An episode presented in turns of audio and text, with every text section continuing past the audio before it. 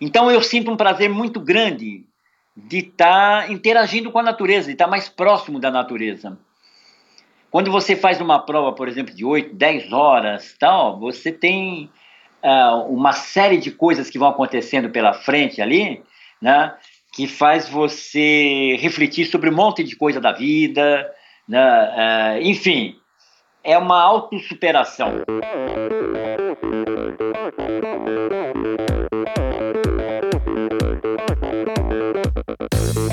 Pessoal, aqui quem fala é Renata Falzoni. Olá, eu sou Tim Don. Eu sou Jaque Mourão. Olá, eu sou João Paulo Diniz. Eu sou Adriana Silva. Oi, eu sou Mauro Ribeiro. E esse, esse é o Endorfina Podcast. Valeu, até mais. Sou Michel Bogli e aqui no Endorfina Podcast você conhece as histórias e opiniões de triatletas, corredores, nadadores e ciclistas, profissionais e amadores. Descubra quem são e o que pensam os seres humanos que vivem o esporte e são movidos à endorfina.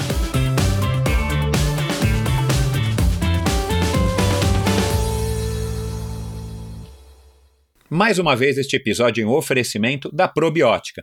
Por sinal, tenho certeza de que você já tem acompanhado o trabalho muito legal que a Probiótica vem fazendo, investindo não apenas na fabricação de produtos de primeira linha, é claro, mas também ao patrocinar provas e atletas. Aliás, parabéns à Probiótica pela iniciativa.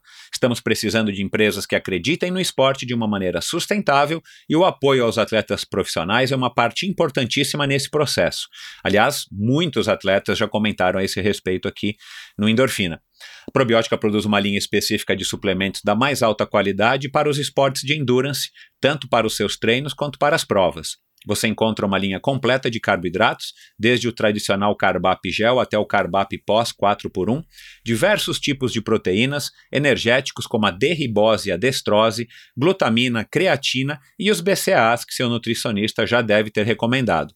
Estes produtos e toda a extensa e completa linha de suplementos da probiótica você encontra na Quality Nutrition.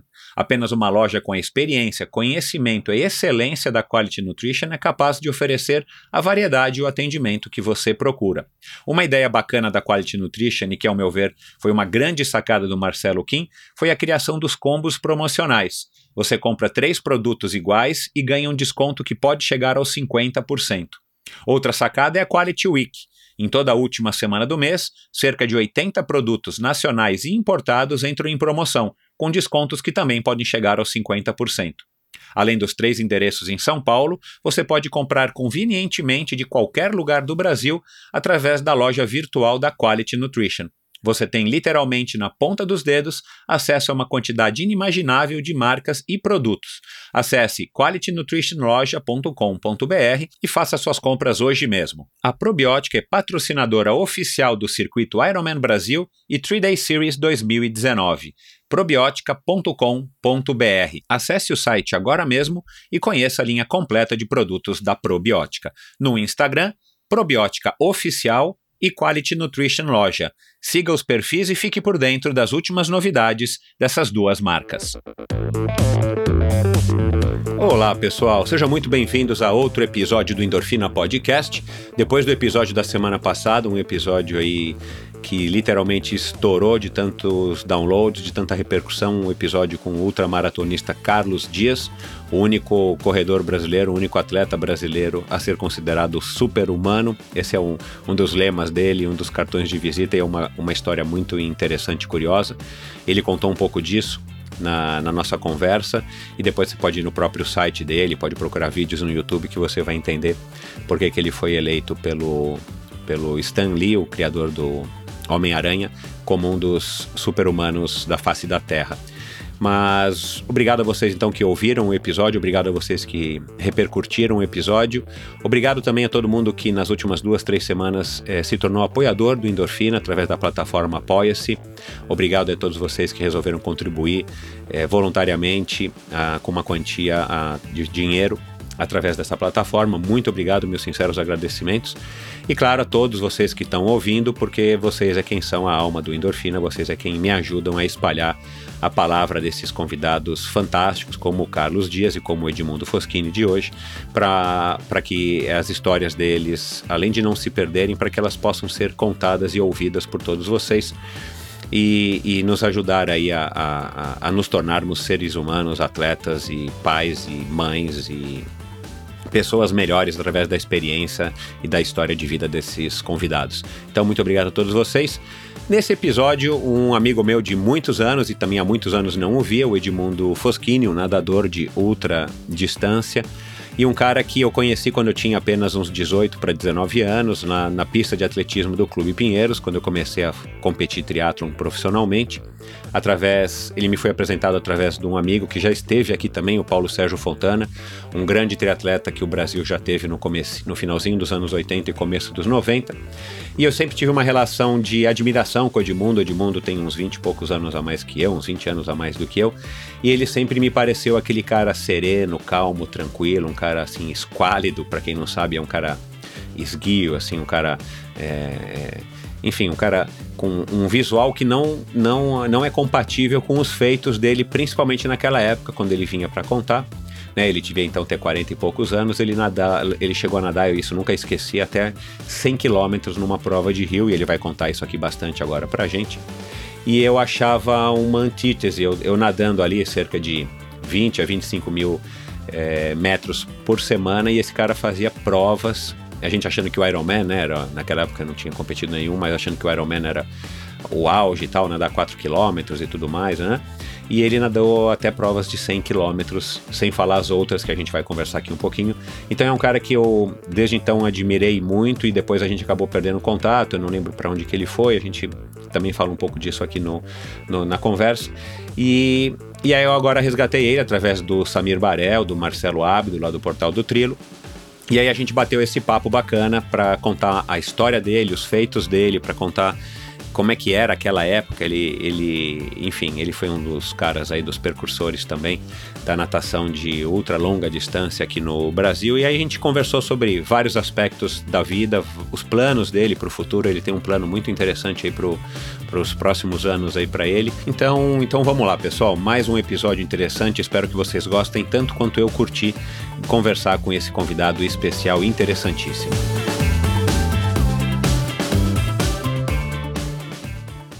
Recebo hoje aqui um antigo amigo, um cara que desde sempre me impressionou e inspirou. Um cara tranquilo, ponderado, determinado e super focado, pelo menos essa era a impressão que eu tinha dele. Um atleta que, devido à sua contribuição ao esporte, se fosse americano ou europeu, já teria um parque aquático ou avenida com seu nome. Para você ter uma ideia da importância da sua carreira na natação, para começar, foi vice-campeão da Maratona Aquática 14 Bis em 1982 e campeão paulista de maratonas aquáticas em 83. Foi o primeiro brasileiro a participar da famosa Caprinápolis e foi o vencedor da maratona Registro Iguape, tendo nadado 100 quilômetros, 100 quilômetros, isso aí, em 17 horas e 45 minutos. Com vocês, nadador, padeiro, agricultor, técnico de natação, cientista social e empresário nas horas vagas, Edmundo Arthur Foschini. Seja muito bem-vindo, Edmundo. Aí, obrigado, o, o, o, Michel.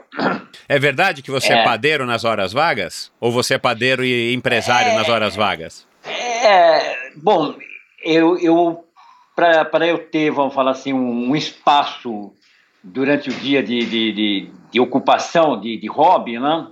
eu acabei montando uma mini padaria aqui em casa e eu me dedico de vez em quando a fazer uns pães especiais, né?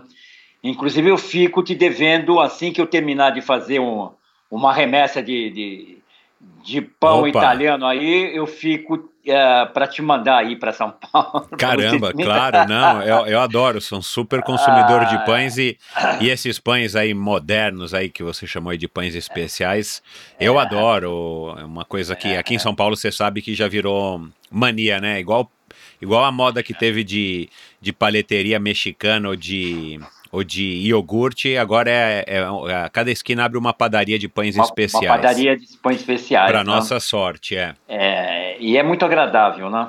Ah, delícia. É, Edmundo, é, pois não.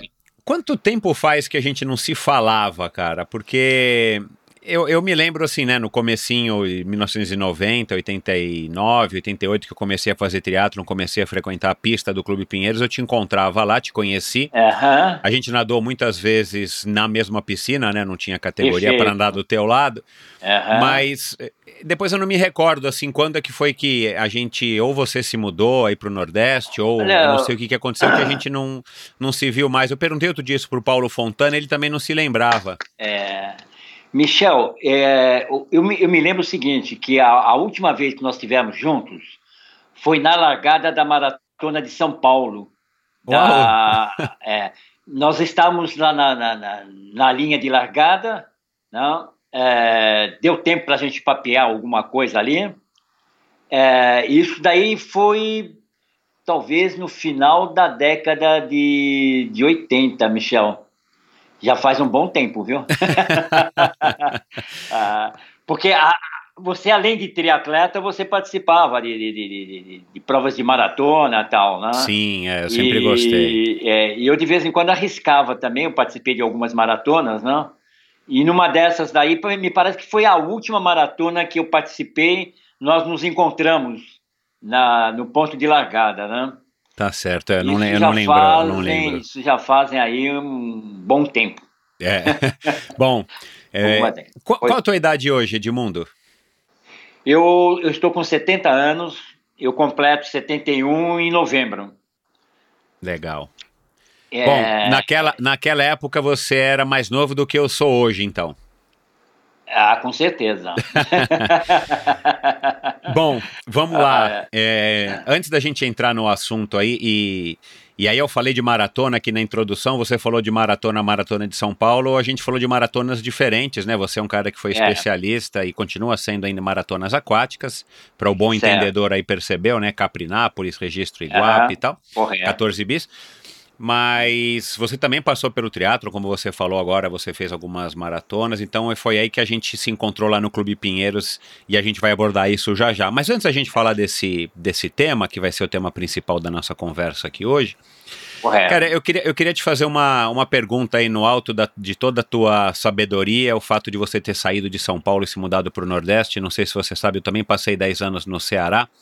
Já faz Ah, sete que eu voltei, quase oito, mas eu passei Aham. 10 anos morando no Ceará, de 2001 até 2011. que maravilha. E a gente consegue ter uma visão é, completamente diferente da visão de quem está aqui no que a gente acha que é o centro do, do universo, né? São Paulo, Rio de. Janeiro e tal. Verdade. E, Verdade. mas com a tua experiência também de vida, né, por toda a tua vivência, mais o fato de você ser um cara que se formou em ciências sociais, Correto. você, você acha que hoje o, o, o mundo, especificamente o, o Brasil, do ponto de vista é, da sociedade, ele está mais legal, está um país mais interessante de se viver, um mundo mais, mais legal de se viver? Ou você acha que a gente, com toda a sabedoria, conhecimento, tecnologia, a gente não está conseguindo aproveitar e está caminhando para um buraco? Não, eu, eu, eu acredito que a, a, a situação do, do, do, do Brasil ela está se, é, se normalizando. Não? Ah, o mundo está evoluindo, Michel. Hoje você tem as redes sociais, você tem uma, uma, uma gama de informações que faz com que ah, exista uma modificação geral, né? Quando, quando eu vim para o Nordeste, não sei se isso aconteceu com você, ah, Nordeste era muito típico, né? Era muito regionalista. Sim. É, hoje não existe muita diferença Aham. entre ah, o Sudeste, o Sudoeste, Nordeste. Hoje se está se falando praticamente o mesmo idioma, né? Então, ah, essa facilidade das redes sociais, de comunicação, está unificando muito a, a população brasileira. Né? Então, nós não temos mais aquele sentido regionalista, né? que quando eu vim para. Já fazem quase 20 anos que eu estou aqui em Maceió, ô Michel, é, quando eu, eu, eu vim para cá, ainda você sentia um pouco do peso do regionalismo. Né? É, hoje melhorou muito. né? E, e É, isso para você foi bom, então? Você, você achou isso é, na Foi- tua. na- é, ponto de foi vista foi bom? Foi bom, Michel, porque como é, você sai, por exemplo, de um, um centro mais agitado, que é, que é a capital de São Paulo e tal, não? você parte para um lugar um pouco mais tranquilo, um lugar é, mais afastado, você tem um impacto inicial, né? Você tem que se adaptar com, com, com o sistema do local tal, né? E hoje eu não sinto muita diferença. Eu costumo ir pelo menos duas vezes ao, ao ano, eu vou, eu vou para São Paulo tal, e não tem muita, muita diferença de, de, de, de na forma de comunicação, Entendi. nos costumes, na alimentação, no, no, no, no folclore. Né? Então, hoje o, o, existe uma unificação forte no Brasil.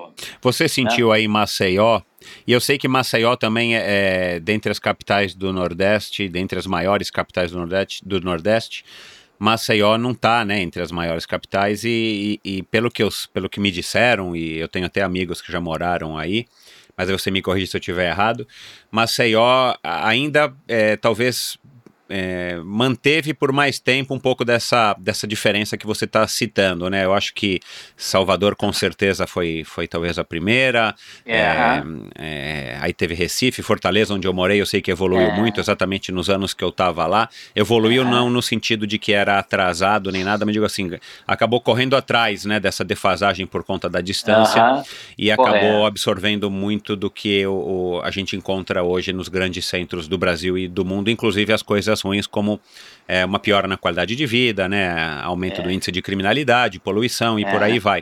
Uhum. Mas eu acho que Maceió, pelo que me disseram, ainda era uma cidade que estava ainda mais preservada dessas, desses males. Maceió tá melhor ou tá pior para se viver do ponto de vista da qualidade? É, tá, tá melhor, tá bem melhor. Ah, que bom. É, tá bem melhor, não? Ah, por exemplo, aquele ah, vamos dizer assim, que se, se dizia assim, Alagoas é a cidade perigosa, a cidade é, que tem um índice de criminalidade muito alto tal, realmente isso daí não, não condiz com a realidade. Entendi. Tá? É, hoje o nível de, de, de, de, criminalidade e tal, ele caiu muito, né? caiu muito, inclusive no Brasil todo. Né? E, e aqui praticamente, pela minha experiência, pelo tempo que eu estou aqui, eu posso dizer que hoje é uma cidade tranquila. Ah, é, eu moro, por exemplo, em lugar um pouco mais afastado, eu moro no litoral norte, numa praia. Estou aqui praticamente já quase há 20 anos, então eu nunca é, tive incidente nenhum e nem soube alguém que tenha tido. Né? Então melhorou muito, viu, Michel? Bom, que ótimo, que legal. E você e você encontrou em, em Maceió o que você foi buscar quando você resolveu se mudar com a tua família? Ah, com certeza absoluta. Moro à beira-mar. eu encontrei o que me buscar: água, praia, mar, né, clima. Por exemplo, é, aqui a temperatura média, Michel, é 33 graus. Né? Quando está muito quente, é 35 graus. Né? Hoje em São Paulo, com certeza absoluta, deve estar uns 8, 10 graus. é, no, já fez. Foi há, há, uns dois, três dias atrás, estava frio. Agora, é, tá, agora até que está agradável, mas claro, está friozinho, é uma né? Melhorada, é, né? Então, isso. É, é, mas nada se compara ao, ao, Nordeste em termos de. É, você de tem experiência que morou em Fortaleza, tal, você é. sabe que o clima é, é, um clima ameno, um clima bem gostoso, né? Não, sem dúvida, sem dúvida. A única, única hora que eu passei frio em Maceió foi tipo duas, três horas da manhã na beira da praia, quando eu estava organizando uma corrida aí na, na, na beira-mar. E é, o vento, é. né, deixa, deixa aquela sensação térmica de que está mais frio do que de verdade está. Mas assim, é, assim que você entrava no hotel, você já percebia que não estava nem um pouco frio. Mas vamos lá. É, é verdade que você nada desde antes de nascer? Que eu nado? Desde antes de ter nascido? Olha, eu acho que nós todos nadamos antes de ter nascido, né?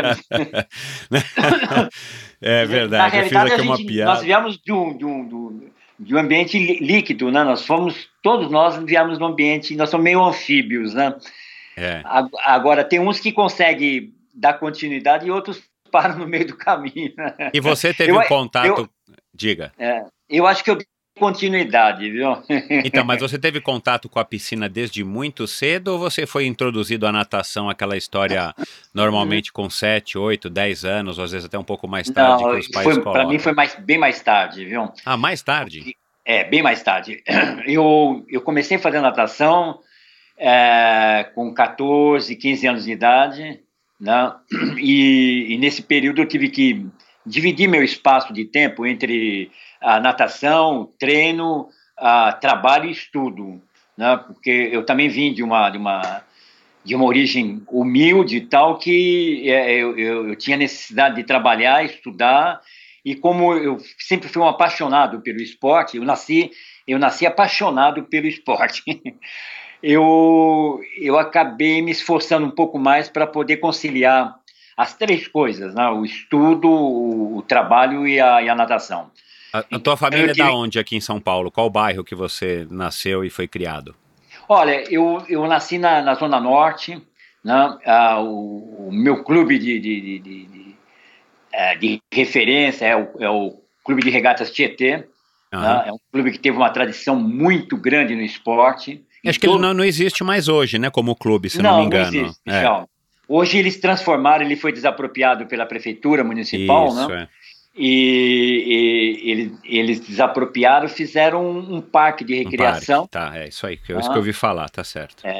Mas o, o Tietê tem uma tradição, teve uma tradição muito grande nos, nos esportes, de uma forma geral, não?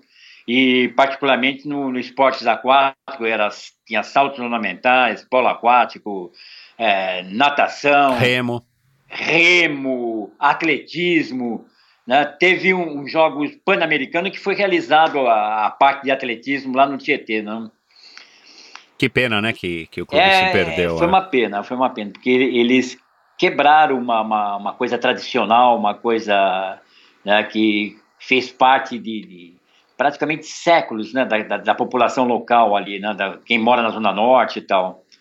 Me diz uma coisa, aí você entrou na natação já numa idade mais tardia, você disse que sempre foi apaixonado por esportes. Até É. então você só praticava o quê? Um futebolzinho de rua, alguma coisa assim? É, eu é, caí ali, ali na- na- nas marginais, existia antigamente as várzeas de futebol e formavam os lagos ali, né? Então, de vez em quando eu fugia de casa e ia nadar ali no, nos lagos da marginal do, do Tietê. Bom, não É, era eu no Rio próximo, Tietê porque você não é tão do antigo mas assim, né? Ah, Mas a minha história é interessante, Michel, porque na década de 70 eu trabalhei com o Abílio Couto. O Abílio Couto foi o primeiro brasileiro a, a- fazer o Canal da Mancha. Aham. né? Ele, além de ele ter sido o primeiro brasileiro, na segunda tentativa ele foi recordista, ele foi eh, recordista mundial do Canal da Mancha. né? E eu fui, eu tinha na, na época aí uns 14, 15 anos, eu fui trabalhar com o Abílio, né? e no escritório do Abílio ah, ah, se fazia ali uma, uma reunião dos dirigentes da natação paulista, né? é, que eram os diretores, técnicos, se reuniam lá no escritório do Abílio. Né? E esse foi meu primeiro contato que eu tive com, com a natação. né? O- Entendi. o- aí eu fiquei, é, eu fiquei nessa ocasião conhecendo o, o mestre Sato, né, o professor Sato, né, e que me acabou levando para o Sato nessa ocasião tinha saído do Pinheiros e ele estava iniciando o trabalho dele no clube de regata Tietê. Né? E aí ele me levou. E o pro- mestre Sato foi um professor de natação. É, o Sato ele ficou uns 25 anos como técnico principal do, do, do Pinheiros. Ah, Não. não sabia, tá. Só para você ter uma ideia, o Pinheiros, na década de 40, 50, Michel, ele foi 22 vezes campeão paulista consecutivo de natação. Uau. É, então o Sato ele teve além de, de, de- de- desse trabalho bem expressivo no Pinheiros, é, os primeiros nadadores que foram para as Olimpíadas foram nadadores do Sato, né? Ah, não Foram- sabia. Nadadores do Pinheiros, né? O Pinheiros tem uma tradição muito grande na natação. Muito, é. né? E então o Sato naquela ocasião, na década de 40, na década de 50, ele conseguiu colocar quatro nadadores do Pinheiros nos Jogos, nos jogos Olímpicos. Né? E, e eu tive a felicidade, Michel, de ter o, o Sato como mentor, como o meu principal orientador para a vida e para o esporte, né? Claro. E ele, é, e com esse nome, ele era é, um, um, japonês ou um, um oriental, um mas é. ele já tinha, já era nascido no Brasil. Não, não. Ele veio, ele veio para o Brasil já com uma certa idade. Ele veio para o Brasil, ele tinha uns 30 e poucos anos, 35, quase 40 anos, não? Uhum. Ele praticamente não falava muito bem o português, mas ele tinha uma cultura muito expressiva, não? Porque o, o, o, o Sato era engenheiro agrônomo, não? E, e ele veio para trabalhar como engenheiro, mas acabou tendo uma crise na parte de agricultura, então. E como ele foi um esportista, ele foi um nadador de, de, de renome no Japão, Aí ele foi convidado pela Federação Paulista de Natação para assumir a supervisão da, da, da, natação paulista, né? Ah, que legal essa história, hein? Ele Eu vi que você tem um, você tem um vídeo, né, nadando com ele. É, você vê na, na, na, na, a tradição do Sato. Hoje, por exemplo, a, a, piscina do Pacaembu, que é, é uma piscina pública, uma piscina de olímpica, né? Uhum. O, o padrão da piscina é o Sato. Não, ah, que é, legal. É, o nome da piscina do Pacaembu é Kenichi Sato. Entendi. Né? Então, essa é um pouquinho da história da, da natação brasileira, da natação paulista, Michel. Bacana. Me diz uma coisa, o... você começou a nadar com, vai, 15, 16 anos, e foi, e, foi e, e, você percebeu que era uma coisa assim que te completava, que te realizava? Você, você teve algum alguma. Pelo próprio mestre Sato, você foi é, diagnosticado, declarado como um, um, cara talentoso, um cara que já, já tinha essa propensão para as longas distâncias.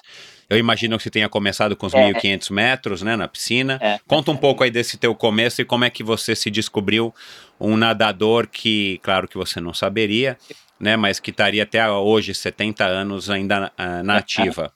Correto, Michel. Michel, eu não fui um nadador talentoso, né? eu fui um nadador de nível médio, né? mas eu tinha duas qualidades. É, eu era dedicado né, e disciplinado, a, ao ponto que a, o Sato, vendo que eu realmente me desempenhava, estava me dedicando, a, vamos falar assim, fora dos padrões normais, porque eu estudava, trabalhava e treinava, ele me convidou para ser assistente técnico dele lá no, no, no Tietê.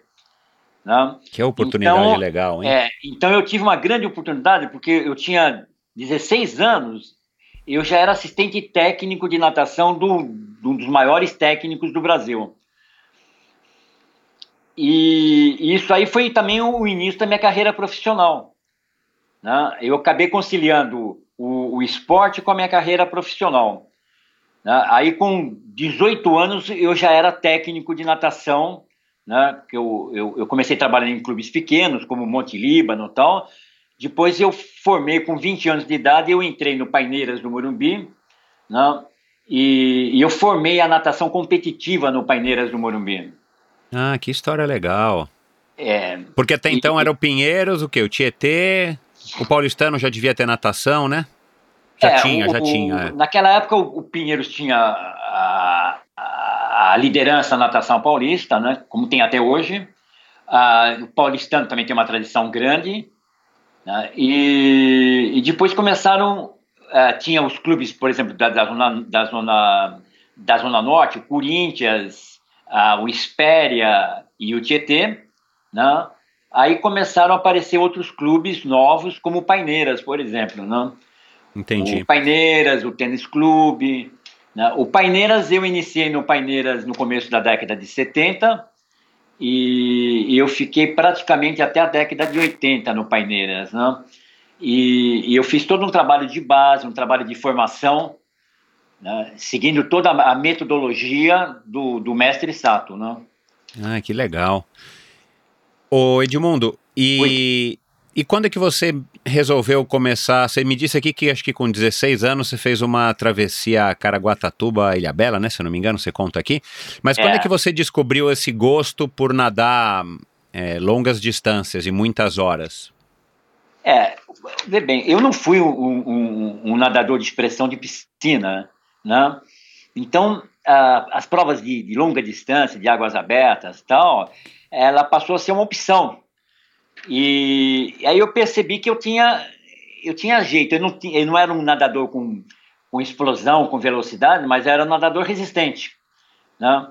E eu comecei a, a, a participar das provas de, de, de maratona aquática e, e, fui me dando bem. Fui obtendo bons resultados tal, né? E, e, eu, e até hoje, né? Porque eu sou apaixonado pela, pelas provas de, de, de, maratona aquática, né? E como é que era o, como é que você começou a encarar esses desafios de nadar, né? Provas aí de de pelo menos duas horas na, em águas abertas. Foi já com orientação do Sato, ainda com orientação do Sato, ou a essa altura você já estava também, é, não, a. enfim, não autodidata, mas pela tua própria experiência, por ter feito educação física e pela tua experiência, é. vivência como treinador, você mesmo que é, construía os seus treinos? Não, é, eu tive uma, uma, uma, uma, uma vivência muito especial com a Abílio Couto. Né? O Abílio Couto ele foi uma expressão na, na, na, nas maratonas aquáticas. Ele é considerado o pai das maratonas aquáticas do Brasil. Uhum. E o Abílio, uma, uma certa fase da minha vida, ele foi como se fosse um pai para mim. Né? Então, eu procurava acompanhá-lo nas provas que ele fazia, uh, procurava estar uh, tá junto e, e, ele me orientando, me dando as dicas, né? E eu fui, com esse convívio com o Abílio, eu fui me entrosando no, no, na comunidade de nadadores de águas abertas, né, de provas de maratona aquática. Uhum. E tinha uma, e já, e já tinha uma, uma cena razoável aqui, no, aqui em São Paulo, no Sudeste, ou, ou era uma coisa muito, assim, ainda fraquinha e, e ma, Malemar tinha as competições? Não, tinha assim, viu, o, o Michel? Ah, tinha. Porque o, antigamente, é, há umas, umas, décadas atrás, era o seguinte: os nadadores de fundo de piscina, né, normalmente eles participavam das provas de águas abertas. Né? Então, nós tivemos o caso do Noriwata, que foi um nadador do, do Corinthians, ele foi campeão sul-americano de 1.500 metros. Mas ele foi recordista da prova de, de, de, de Ilha Bela Caraguatatuba, ele ganhou várias vezes aquela travessia da Tribuna de Santos. Né? Então, os grandes nadadores de piscina participavam das maratonas aquáticas, participavam das travessias. E isso daí dava uma, realmente um, um vulto grande né, de, de, de, participantes. Essa prova, por exemplo, a prova da tribuna ali na, na, no canal de Santos, era uma prova que reunia ali mil e poucos nadadores. Caramba! Né? É, era uma coisa fantástica, né? E, mas não eram nadadores que estavam focando só provas claro, de águas abertas, claro, como é. hoje. Eram nadadores de piscina que participavam de provas de águas abertas, né? Entendi. Era, era uma coisa comum, você acha, nos clubes, os treinadores incentivarem as pessoas a estarem nadando? Porque eu também imagino que nessa época, aí também me corrija se eu estiver errado, eu acho que de, haver poucas pessoas que nadavam pelo, pelo prazer ou pelos benefícios da natação. A maioria devia ser pessoas que estavam nadando para competir, né? Representando algum clube. Ou eu estou enganado? Não, você está enganado. eu acho que uh, nas décadas passadas, Michel, a, a natação ela era feita num, com sentido assim. Porque não, na realidade não existia o profissionalismo. Né? Uhum. Os nadadores, naquela época, tanto os nadadores dos grandes clubes como do Pinheiros, do, do Corinthians, eles não eram remunerados para, nad para nadar. Né? Ah, a gente mal ganhava um lanche após o treino, que negócio todo tal. Então, nadava-se por amor, né? por vontade. Né? E hoje é um pouco diferente. Hoje, o nadador de alta performance, o, uh, os nadadores de ponta aí, é, eles são profissionais. Eles nadam com interesse de patrocinadores, de, de ganhar dinheiro. Claro. Né? Na nossa época, não, Michel. Na nossa época, era, a coisa era bem amadora, né? A, a, não, eu entendi, mas mesmo o cara sendo amador, é, para o cara se sujeitar, né, se sujeitar entre aspas, o cara topar fazer uma travessia de águas abertas vindo da piscina, ele não era um nadador mais sério, competitivo, ou também tinha um nadador recreativo? Não, tinha os nadadores recreativos, tinha. Ah, tá. Eu como é, é, é, eu como técnico de natação, eu sempre incentivei é, para um grupo de nadadores, naqueles nadadores que iniciaram a natação um pouco mais tarde, tá, que não tenha tanto talento, mas que, que tem essa qualidade de, de, de ser dedicado, de ser disciplinado, eu sempre incentivei esses nadadores a participarem de, de, de maratona aquática, né? Porque a, a, maratona aquática, ela na realidade, ela foi feita para nadadores com mais idade, né? Entendi. É, com mais maturidade, porque ele vai ter que interagir com a natureza ali, Aham. né? E então uh, o, os técnicos antigamente incentivavam nesse sentido. Olha, o, o, nadador participou de uma prova Ilha Bela Caraguatatuba, com certeza absoluta, Michel, ele termina a prova, é, ele, ele tem um, vamos falar assim, uma, uma outra visão da, da, da, da, da capacidade física dele, da vida, do comportamento entre os, os amigos, né? ele, ele consegue amadurecer através desse, de, desse tipo de atividade, né? Legal. Quanto você se recorda ou você sabe qual foi a maior distância que você nadou num único treino, se preparando para essas provas malucas todas que você se preparou? Michel, eu habitualmente eu faço um volume de treino semanal, é, pela, até pela minha idade e tal, mais ou menos alto, né? É, que eu, eu sempre tive. Quanto que você está fazendo hoje em média? Eu, eu, eu nado em torno mais ou menos de 60, 70 quilômetros por semana. Então Uau. eu nado uma média de 10, 12 mil por dia, Michel. E, Não. e, e no auge aí da tua forma física, juventude e tal, você chegou a nadar quanto num único treino? Só por curiosidade. É mais ou menos isso daí. Ah, não passa né? muito não, disso. Não, não, não altera mais do que, não alterou mais do que isso né? Até o contrário, eu, eu nadava um pouco menos, né? Como Aham. hoje eu tenho mais tempo, eu sou aposentado, tô, como diz na, na gíria, eu estou numa boa. então, é, eu me dedico, eu me dedico um pouquinho mais a, é, eu me dedico um pouco mais à natação. Agora, é, eu também não faço a, a coisa de corpo mole. Eu, eu, eu para eu poder fazer as minhas atividades normais e, e fazer essa, esse volume de treino semanal, Michel, eu levanto às três horas da manhã. Uau! Como Caramba, nós meu. fa- é, Mas você não como vai nós nadar, você não vai nadar às três e meia, né? Não, eu, eu começo a treinar na, na, na piscina às 5 horas e quando eu treino no mar, eu, eu entro no mar às 3 horas, três e meia mais ou menos, para fazer meu treino de, de longa distância, porque como tem uma incidência de, de, de, raio solar muito forte aqui no Ah, Nordeste, claro, é. eu tenho que sair da água antes das 8 horas. Entendi. Então eu entro de madrugada, eu nado de madrugada. né? E, vo- e você nada É às mais- 5 horas É da manhã na piscina? menos é mais ou menos o que nós fazíamos, Michel, quando a gente fazia ah, o ciclismo lá na cidade universitária, Exato. que a gente chegava ali 5 horas da manhã para pedalar. Agora, você nada às 5 horas da manhã aí em Maceió na piscina por conta também da temperatura, da temperatura da água? A piscina aí é, Ah. é muito quente? Não, é, a temperatura da água aqui é, é super agradável, é sempre em torno de 26, 27 graus. A temperatura do mar também é, é super agradável, né? É, quer dizer, esse é um dos motivos de eu estar aqui, Michel. Entendi. Não, é- Você nunca gostou de água fria? Não, eu, eu treinei muitos anos em água fria, porque é, na minha época não existia piscina aquecida, Michel. Então nós nadávamos, às vezes, varávamos um pouquinho mais o, o- o inverno treinando, e nós nadávamos em temperatura de 14, 15 graus. Você Não. nadou muito lá na piscina na Sibéria, que a gente chama lá do Clube Pinheiros, que não é mais Sibéria porque agora é Ah, aquecida, né? nadei, Nadei muito ali naquela piscina. né? É, apesar da piscina semiolímpica de fora ser, ser aquecida, mas a, a, a piscina olímpica do Pinheiros de fora não era aquecida. É. Então nós, nós nadávamos muito ali. E ali venta também e tal, né? E ali sempre estava meio frio, né? É.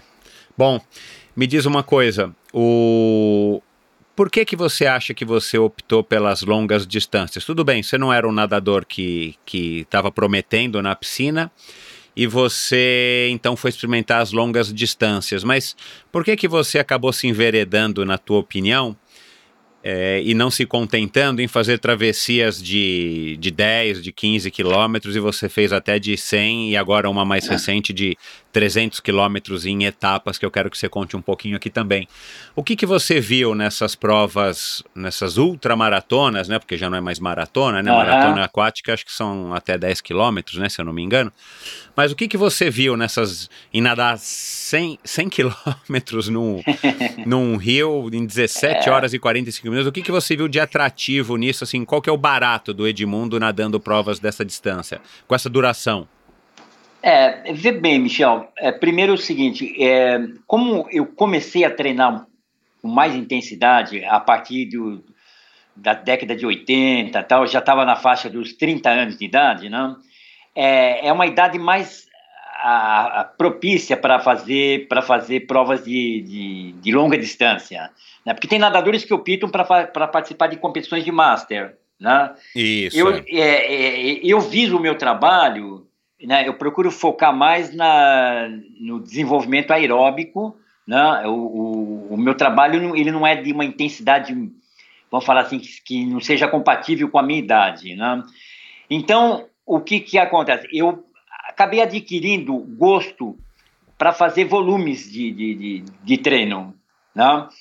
E as provas de, de, de, de, maratona aquática, essas provas eh, longas, eh, tá? elas têm vários atrativos, né? porque você vai se superando a cada meia hora, a cada uma hora, né? não existe uma prova igual a outra, todas as provas elas são atípicas, elas muda a corrente, a temperatura da água, vento, enfim, você tem uma série de, de, de, de, de problemas ali que você tem que ir superando né, e, e tentando vencer essa, esse tipo de natureza. Você vai interagindo mais com a natureza.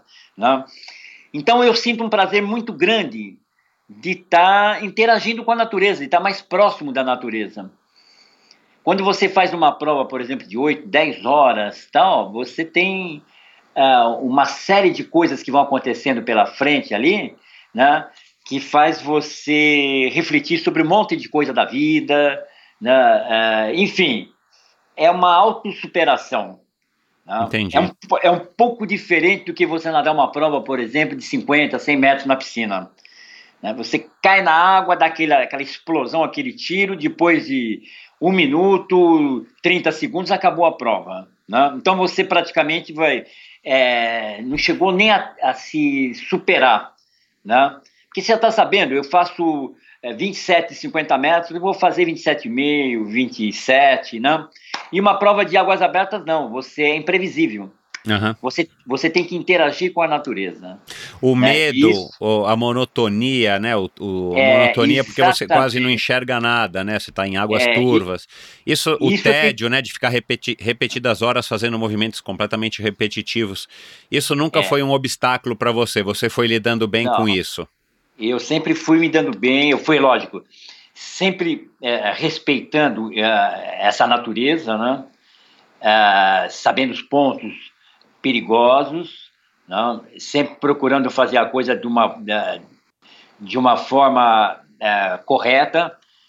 E, mas esse tipo de, de, de, de, superação, esse, esse tipo de desafio, ele é fantástico para a parte espiritual, para a parte física da gente. Tá certo. Quando, quando você resolveu fazer essa prova de, de 100 quilômetros, você já tinha feito a 14 bis, né? Você já tinha sido campeão paulista. Você foi campeão paulista em 83. Só uma, uma curiosidade. Quem que, quem que era o teu maior concorrente, ou os teus maiores concorrentes? Quem que estava sempre ali é, batendo no, no, no, título de campeão paulista? Em 83 você foi justamente o, o campeão. De quem que você ganhou? É, em toda competição você sempre tem um rival, né? Um ou, ou alguns rivais, né? Na minha época foi o, o, o, Paulo Roberto Santos, o Paulo Paranaguá. O Paulo Paranaguá ele foi um, um nadador de nível brasileiro, né? É, um, um nadador com nível técnico bom e ele liderava o campeonato paulista. Quando eu comecei, eu comecei a, a, sentir que eu tinha possibilidade de me aproximar do Paulo. Né? Uhum. E depois, com o tempo, eu acabei, comecei a ganhar algumas provas do Paulo Paranaguá. Não? Né?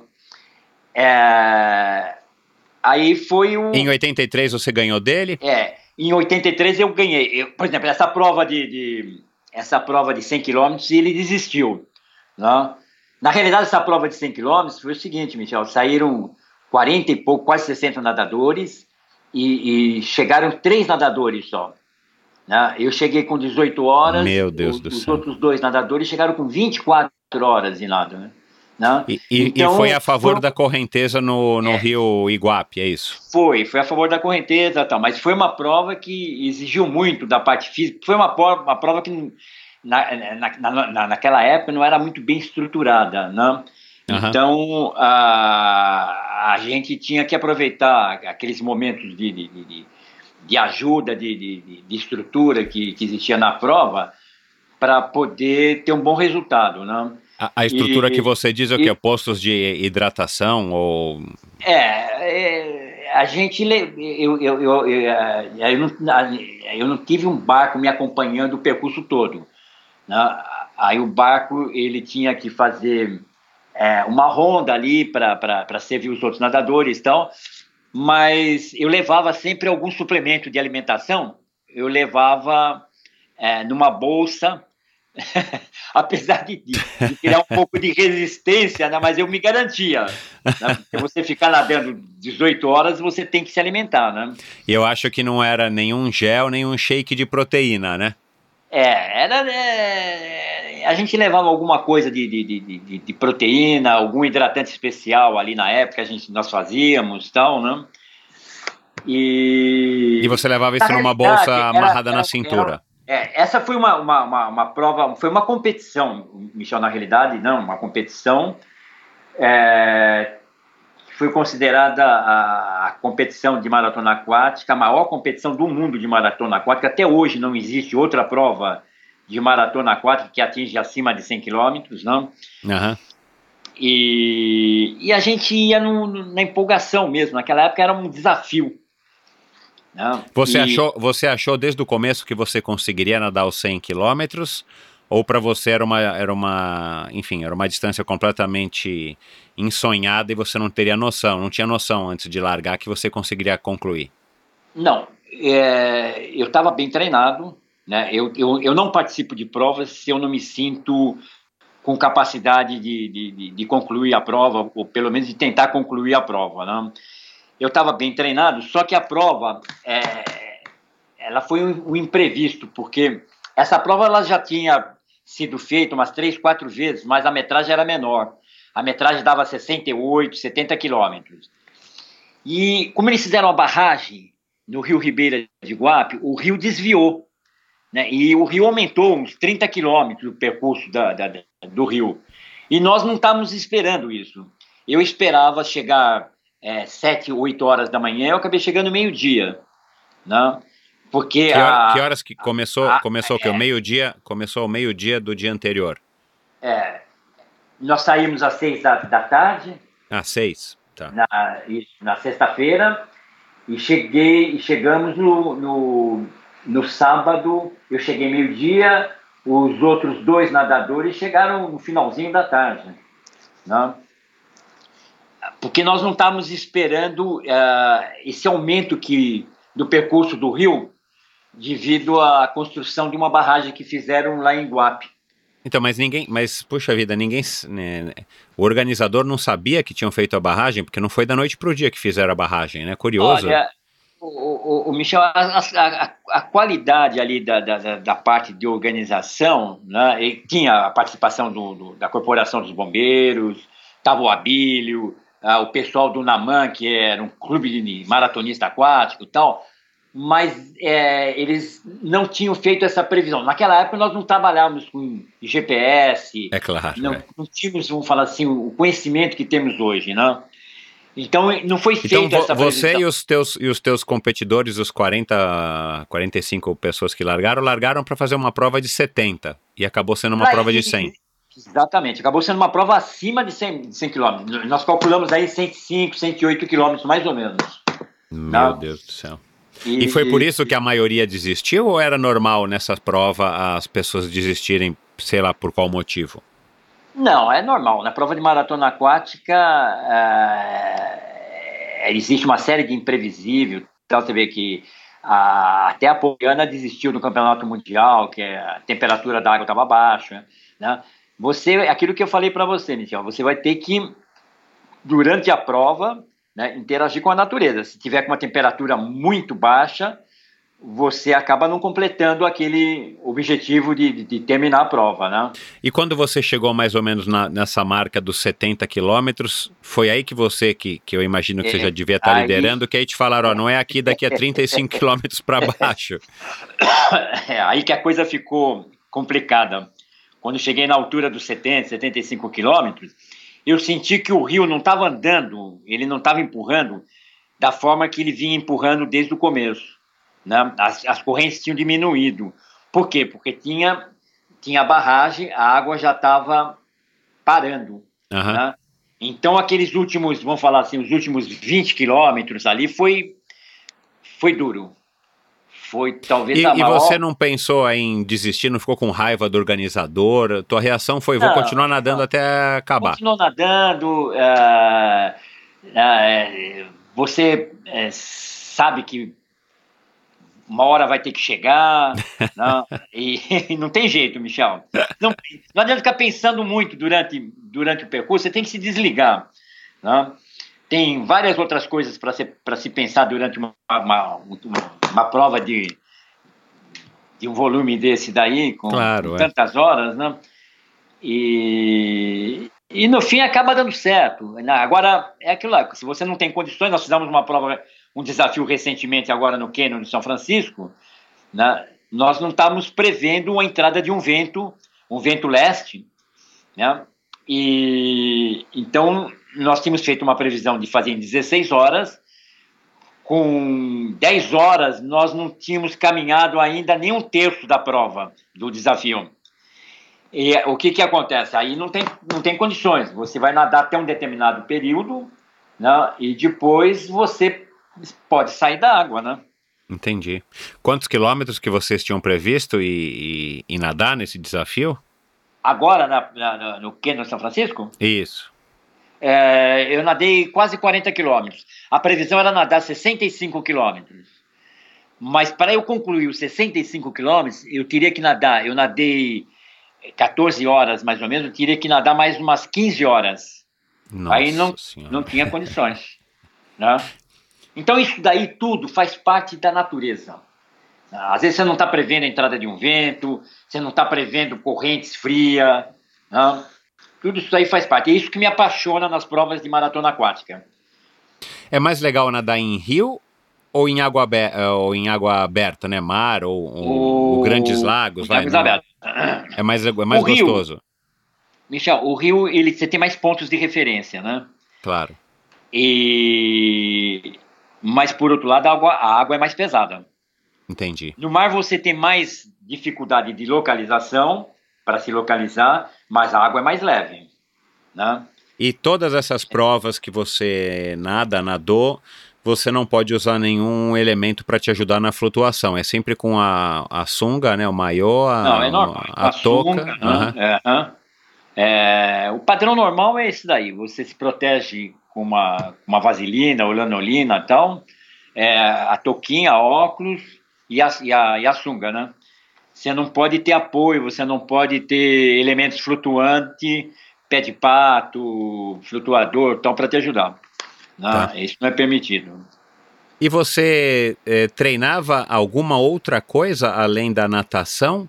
Na, Treinava, na, naquela época ali, anos 80, 90, nessa época que você estava uhum. aí nadando essas distâncias absurdas, o que, que você fazia para te ajudar na preparação? Você é. corria, né? Você fez até triatlo uma época, né? Uhum. Pedalou e tudo mais. Mas o que, uhum. que mais que você fazia que você estava fazendo para te dar uma força na natação, para te dar uma ajuda na natação? Michel, a natação, apesar de ser um esporte completo, né, ela tem uma parte complementar você tem que é, é, fazer trabalho de força, trabalhar com fazer musculação, você tem que fazer tra é, é, trabalho de flexibilidade, trabalho de alongamento, trabalho localizado, né? É, tem, por exemplo, tem é, metodologias de, de, de, natação que o, o, o, técnico ele dá corrida, inclusive, né? para o desenvolvimento, desempenho cardiovascular, ele dá corrida para os nadadores. Então, a, a gente acaba fazendo. Na minha época, Michel, as, as, as piscinas fechavam na época do inverno. Né? No período de inverno, as piscinas fechavam. Uhum. E nós, e nós é, para a gente dar continuidade, para você não parar esse período aí de quatro, cinco meses, você acabava migrando para outros esportes. Você ia treinar vôlei, basquete, atletismo, não? É, isso daí, inclusive, é, é, até interessante porque você acaba tendo contato com outros esportes, né? Agora, a natação precisa de uma complementação sem a menor sombra de dúvida, viu? E quando é que você teve o contato com o triatlon? Já foi no Clube Pinheiros? E por que que você treinava foi. no Clube Pinheiros, que também agora me deu essa curiosidade? Se você era do Paineiras ou do Espéria, do Tietê? Como é que você foi parar no clube? Bom, vê bem, eu fui sócio do Pinheiro mais ou menos uns 20 anos. Não? Ah, você era e, sócio lá, claro. É, e, e, e, nessa, e nessa fase eu tinha outra, outro tipo de atividade. Eu treinava natação no, no Pinheiros e comecei a, a me espelhar com, com, com o pessoal ali do, do, do, tomar gosto pelo teatro, né?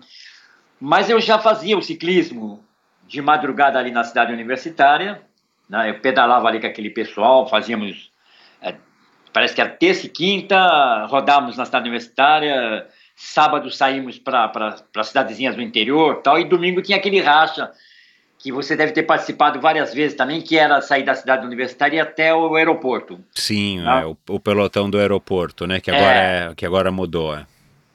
Agora mudou, né? Antigamente nós, pô, a gente saímos ali da cidade universitária, nós íamos, iam, acho que uns 60 ciclistas, nós íamos até, cidade, até o aeroporto, não? Né? E, e, no caminho tinha aquela disputa, aquela quebra-pelotão e tal, né? Sim. E eu eu corria numa, numa localização perto de casa, o Semocamp, que é um parque da prefeitura, eu corria com os corredores de rua lá de Carapicuíba. Né? Então eu estava começando a tomar gosto pela corrida e pelo ciclismo, além da natação.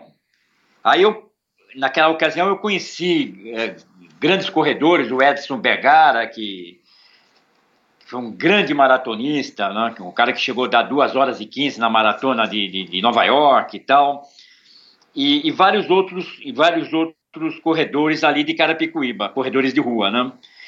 E no Pinheiro tinha vocês ali, né? Aquele pessoal que nós treinávamos natação na hora do almoço, então é, era o pessoal do triatlo.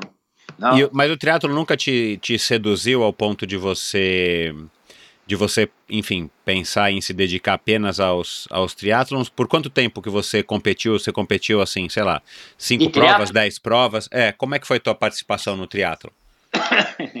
a minha participação do triatlo ela foi, ela não foi muito grande, ela foi curta, viu? Eu uma ocasião eu estava participando de uma de um campeonato de, de, de, de master de veteranos de ciclismo e, e eu sofri um acidente, não? É, eu caí no pelotão, tal, e fraturei e fraturei o fêmur, né? Então eu acabei, vamos falar assim, desembalando a, o meu sequencial para o teatro. Né? Eu já estava começando a, a, tomar gosto, estava começando já a me posicionar mais ou menos bem no teatro, e eu tive que ficar em repouso aí uns seis meses, tal, não? Ah, eu acabei, é, eu acabei é, tendo dificuldade depois para voltar para o teatro. Eu fiquei com por, um por conta da corrida. E tal, na corrida, né? E depois você voltou a pedalar eventualmente? Aí eu voltei a pedalar tal, mas eu já não voltei com aquele entusiasmo competitivo, não? Entendi. É, eu voltei mais para manutenção tal, e foi uma época que eu acabei voltando novamente para natação. Eu estava na faixa do uns 40 anos de idade e tal, eu acabei voltando, eu senti um pouco mais de facilidade, né, para fazer a natação devido às minhas condições físicas, eu acabei voltando para a natação. Qual foi a prova mais difícil que você que você participou? Dá para apontar uma assim que que, Michel, que... é, sem dúvida nenhuma, foi registro Iguape, viu? Foi essa prova ah, foi a mais difícil. 100 quilômetros, foi. Né? É, essa foi a prova. E foi difícil prova, pela distância, porque a navegação é, pela não distância, tinha. pela, pela as próprias org- organização da prova, as condições da prova, né? Ela exigiu muito do, do, do, do atleta, né? Para você é, para você ter- saber que saíram 40 e poucos nadadores e chegaram três, né? É. Então Você me mandou uma- uma foto da chegada, né? Você tá em pé. Você conseguiu ficar em pé logo ou depois de ficar 17 horas? Não, eu cheguei bem, eu cheguei Ah, legal. Dava, dava para nadar mais alguns minutos. Agora eu imagino que a temperatura não tenha sido um obstáculo nessa prova. Temperatura da água? É. Até foi agradável, viu? Foi, ela, ela foi, a, a prova foi realizada no final do ano e tal. Ah, a tá. temperatura da água estava em torno de 20, 22 graus, mais ou menos. Foi uma, uma, uma prova agradável para se nadar em termos de, de, de temperatura de água, né? E qual que, foi a, qual que foi a prova mais bacana, assim, a prova mais legal de se nadar? A prova mais legal, Michel, é, que você curtiu mais, a que, a que te proporcionou mais prazer, não necessariamente a que você Aham. foi melhor, nem a mais, sei lá, bonita, mas a que foi mais gostosa de nadar. Foi a, a, a Maratona Internacional Capri-Nápoles, né? Ah, É, n- na década de, de, de, de 80, é, eu já tinha, vamos falar assim, eu tinha sonhos para fazer essa prova desde a década de 60. Ah, na, é? década de, é, na década de 60 foram, foi uma equipe de nadadores selecionado pela Secretaria de Turismo e Esporte de São Paulo e, e eu acabei não sendo convocado, né? E Na e década de aí- 60 você era adolescente ainda. É, foi realizada uma prova para classificar cinco, cinco nadadores para participar dessa prova internacional de, da Itália, Capri-Nápoles, né? E eu peguei em quarto lugar, mas eu acabei não sendo convocado. Então eu fiquei, vamos falar, desde a da, da década de 70 até a década de 80, eu fiquei acompanhando a prova de Capri-Nápoles, né? Eu acompanhava pelo jornal, eu conhecia todo o histórico da, da, da, da prova. Em 82 eu tive condições, eu me autopatrocinei e fui, e fui participar da prova. Eu fui o primeiro brasileiro a completar a prova, né? porque vários brasileiros já tinham participado, mas não tinham completado a prova. Né? E qual, e, e- qual foi a sensação? Por que, que foi a prova mais legal para você? Ah, foi es- espetacular. Foi umas coisas assim, não, uma- participando de um campeonato mundial, é, convivendo ali, eu fiquei uns 15 dias na, na Itália, em Nápoles, convivendo com nadadores do Egito, ah, Turquia, Estados Unidos, tal. Para mim foi o, o, o auge da minha carreira como nadador de maratona aquática. E você nunca mais conseguiu voltar por todas as, por todas as Eu- razões ou você te- teve perto de voltar e, e acabou É, não indo? eu, eu tentei vários anos, tal, mas eu tive dificuldades financeiras para voltar, tal, porque é, é, é, na, na, na minha época aí na década de 80 você não tinha patrocinadores, né? Claro, é. Então é, era um gasto muito grande. Eu acabei eu acabei deixando e, e fui adiando, né? Hoje, e, e por que, hoje- que você escolheu o Capri Napoli e, por exemplo, não o Canal da Mancha? Que pro Olha- leigo, né, é, a- é a, é a- é a- É, a travessia mais famosa. É, o, o Canal da Mancha, ele é o topo, vamos falar assim, da- da- das maratonas aquáticas de qualquer nadador de, de, de, de maratona aquática de águas abertas, né? Mas acontece o seguinte, Michel, a- a- a- o Canal da Mancha é uma prova muito cara, né? Ah, tá. Ela não é tão cara quanto você escalar o pico Everest, mas ela... Hoje, para você fazer o, o Canal da Mancha, você vai gastar uns 70, 80 mil reais. Entendi. Então, ela É. é muito cara e você ainda corre o risco de não De não conseguir. de não conseguir por causa da temperatura da água. Né? Tá certo. Eu pretendo ainda, Michel, é, um pouco mais lá na frente, engordar um pouco e tentar fazer o canal da Mancha. Até que idade você, você acha que, que você consegue? Ou até, idade, até que idade É, que a pessoa com, olha, com mais o- idade atravessou? Ô, Michel, eu estou esperando completar, eu estou esperando completar se- é, 73 anos e alguns meses, que para fazer novamente ali, para fazer inscrição no Canal da Mancha, para ser o nadador, o nadador com mais idade a completar o Canal da Mancha, tentar completar o Canal da Mancha, né? 73, então, é, a É. idade a mais avançada nadador- que já é, O completaram. nadador com mais idade que, que completou o Canal da Mancha tem 73 anos, foi, ele fez com 73 anos e dois meses, né? Eu teria que estar com 73 Legal, anos meu. e alguns meses ali para poder fazer. Mas ainda continua sendo o meu sonho, fazer o Canal da Mancha. Que legal, cara. Uma hora, uma hora, quem sabe, né, Michel? Então, isso aí. O, o importante é querer e sonhar, né? Depois você vai atrás e tenta realizar. Uhum. Quem, quem que nessa época era, era assim, um, um ídolo, uma pessoa que você admirava com, com o conhecimento que, que você tinha acesso àquela época, né? Que é uma época que não tinha internet, não tinha Facebook, Instagram. Você, vo- você era fã do, do Abílio mesmo ou tinha algum outro nadador de, de renome eh, nacional ou mundial O- que você eh, eu- se inspirava? Eu tive, eu tive é, é, dois ídolos, duas, dois grandes nadadores que me inspiraram a, a minha carreira de, de- de natação, de, de maratona aquática e tal. Não? O primeiro foi o Giannis Weissmiller, que foi é, campeão ah, olímpico na década de, de, de 20. Né? O, o Giannis Weissmiller, ele ele foi um dos atletas mais completos da época, né? Foi o primeiro nadador a baixar de, de um minuto 100 metros. E nas Olimpíadas ele foi campeão.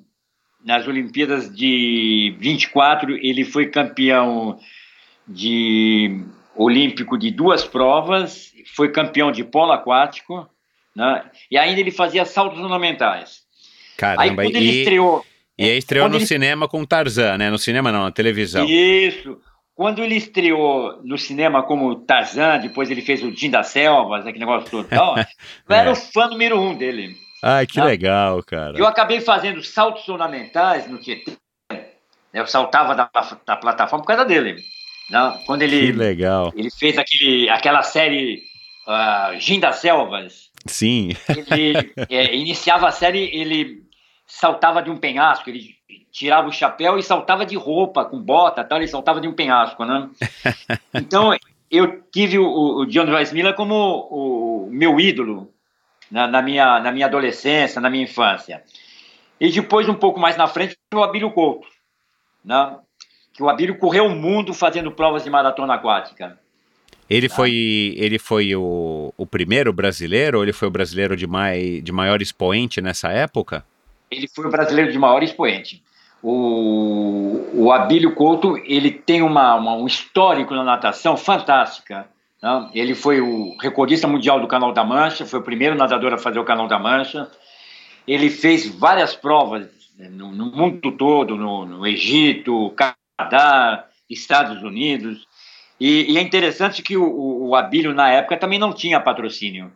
né? Ele bancava, ele acabava vendendo carro, vendia algumas, alguns objetos tal para poder poder realizar o sonho dele, né? Então o Abílio foi a minha inspiração, o Abílio e o, e o Tarzan, o Weissmiller. É, o filme do Tarzan na televisão eu, eu peguei, o Jim das Selvas eu não me, não me recordo, eu creio que não.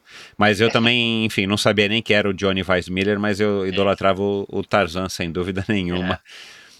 Você, Ele- você, você soube, é, eu imagino que sim, né, do, do inglês que acho que foi nesse ano, agora estou confuso se foi no ano passado, um inglês chamado é, Ross Edgley, que ele atravessou, que, ele, que ele deu a volta, ele circunnadou a, a, a Grã-Bretanha inteirinha em 163 dias, se eu Eu- não me engano. Eu acompanhei, eu acompanhei, Michel. Ele nadou 150 e poucos dias. Isso, Não. é. E- Ele nadava a média de 8 horas por dia, Michel.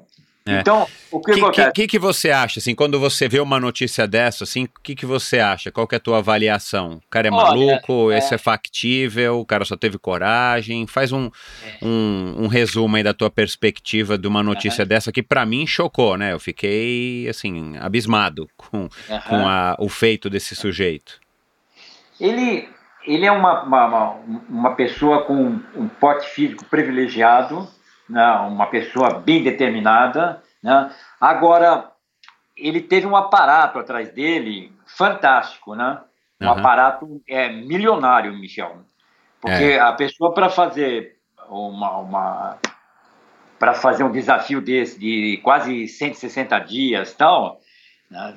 é, tem que gastar muito. É, né? provavelmente um ele não teve que fantástico. vender o carro dele, né, para bancar isso. É, e além disso, aí ele teve vários patrocinadores, né? Ele teve uma, uma, uma cobertura fantástica, o acompanhamento com médicos, enfim, ele tinha uma, uma equipe multidisciplinar ali. É, foi pra, super pra planejado, né? Ele não, não foi o primeiro desafio dele, não sei se você sabe, né? Mas ele já fez triatlon carregando uma tora de madeira em, nas três disciplinas, ele já tinha corrido uma maratona é, é. a pé, 42 quilômetros, puxando um, um, daquele carrinho Mini Cooper, aquele carro inglês, que hoje não é tão é, pequeno quanto, quanto na tua época, né? Porque o Mini Cooper ele era pequenininho, hoje o Mini Cooper é um carro normal, ele só é um carro mais compacto. Então ele já tinha feito algumas, alguns é. desafios malucos, é, e esse, com certeza, foi o mais, na minha opinião, foi incrível, né? E ele contando nas entrevistas que eu li. Sem a menor sombra de dúvida. Até para ficar é. em pé, ele, tem, ele teve problema aí algumas semanas depois, né? Porque ele ficou muito tempo deitado, né? É, ele é um, um, super atleta, né? Uma pessoa é, privilegiada fisicamente, né? Uhum. É, tem um porte físico excelente, uma pessoa bem determinada, tem que ter uma parte mental especial para poder fazer isso, né? É, enfim, ele estava ali cercado com todas as qualidades para fazer esse grande desafio que ele fez aí de, de 160 dias nadando, nadando volta na ilha da, da, da Grã-Bretanha ali. Não é fácil e, não, e no, Isso, e no mar que a água normalmente é fria, o mar é revolto, né? Não é, não é exatamente nadar Exato, numa piscina, né? Exatamente, ali é uma região fria. É. Agora tem um sujeito que tá ou já atravessou o Atlântico a nado, você está acompanhando isso também? Acho que ele já terminou, não foi? É, me parece que ele não concluiu ainda. Ah, tá. Não, parece tá. que ele não concluiu. É, tem algumas coisas assim que são simplesmente fantásticas, são coisas de, de, de, de de outro planeta, né? Cara, para uma pessoa que, que nunca nadou mais do que 4 mil metros como eu, eu acho um, eu acho um feito ah, absurdo. Não, mas é fantástico. Até ah, para qualquer pessoa, o, o Michel. É. Não, e o que é, mais impressiona do, desse inglês é porque é, você fala que ele tem um físico fantástico, mas se olha o cara, ele parece um lutador de, sei lá, lutador de vale tudo, né? Porque o cara é, é tarracado, né? Ele não é um cara longilíneo, ele não é um cara esguio, ele não tem nada a ver com é. o corpo do Michael Phelps. É muito pelo contrário, ele parece justamente um lutador, né? Um lutador de boxe. Uhum. É verdade. E o cara consegue ele... fazer um, um é, desafio tem... desse. É verdade, Michel. Ele tem que ter uma saúde interna, uma saúde orgânica perfeita, Michel. É, ele tem que ter uma capacidade vital ótima, é, toda a parte orgânica dele tem que estar tá perfeito para o cara poder fazer isso daí. Né? Não é isso daí não é para qualquer ser humano não. É coisa raríssima, viu? É raríssima. Ô Edmundo, qual, qual o, o melhor e o pior conselho que já te deram na tua vida?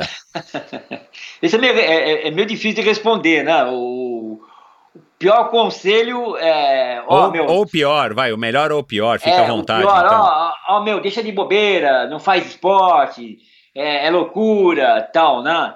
E o, o, melhor conselho é o cara que fala assim: não, meu, vai, vai em frente aí que você tá no caminho certo, né? É, esporte é saúde, né? E, e te deram mais conselhos bons ou mais conselhos ruins ao longo da tua carreira?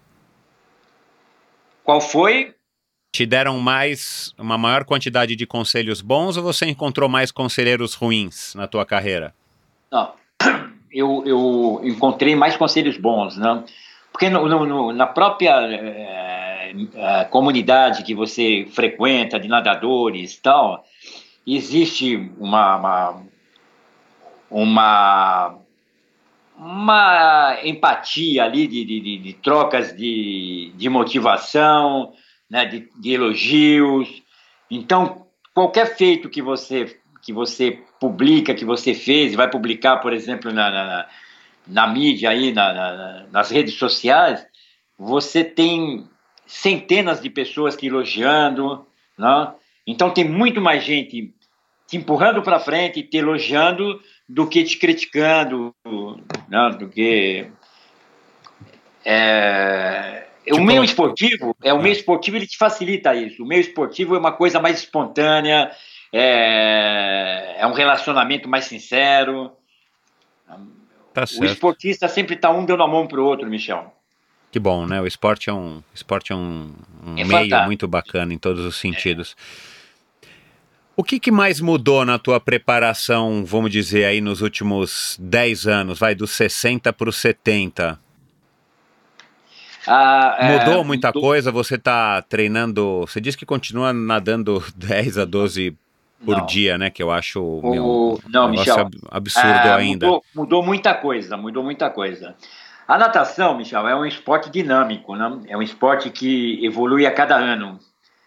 Então, é, você precisa estar sempre se atualizando. Você precisa estar tá acompanhando as modificações é, na parte de, de, de, treinamento, na parte é, mecânica do nado, né? Então, evoluiu muito. Coisas, por exemplo, conceitos, formas que eu, que eu, que eu, que eu fazia há, há décadas atrás, é, hoje eu faço um pouco diferente. Né? A própria mecânica do nado mudou muito, Michel. A forma de se nadar mudou. Então, Mas isso nos últimos 10 anos, é? É, mudou muito. Nos últimos 10 anos mudou bastante, viu? O... Eu procuro sempre né, ter como base da natação uma natação mais natural, respeitando sempre a individualidade de cada pessoa, né, cada um é cada um, não tem duas pessoas iguais. Né? Eu, eu procuro explorar exatamente aquilo que tem de potencial na pessoa.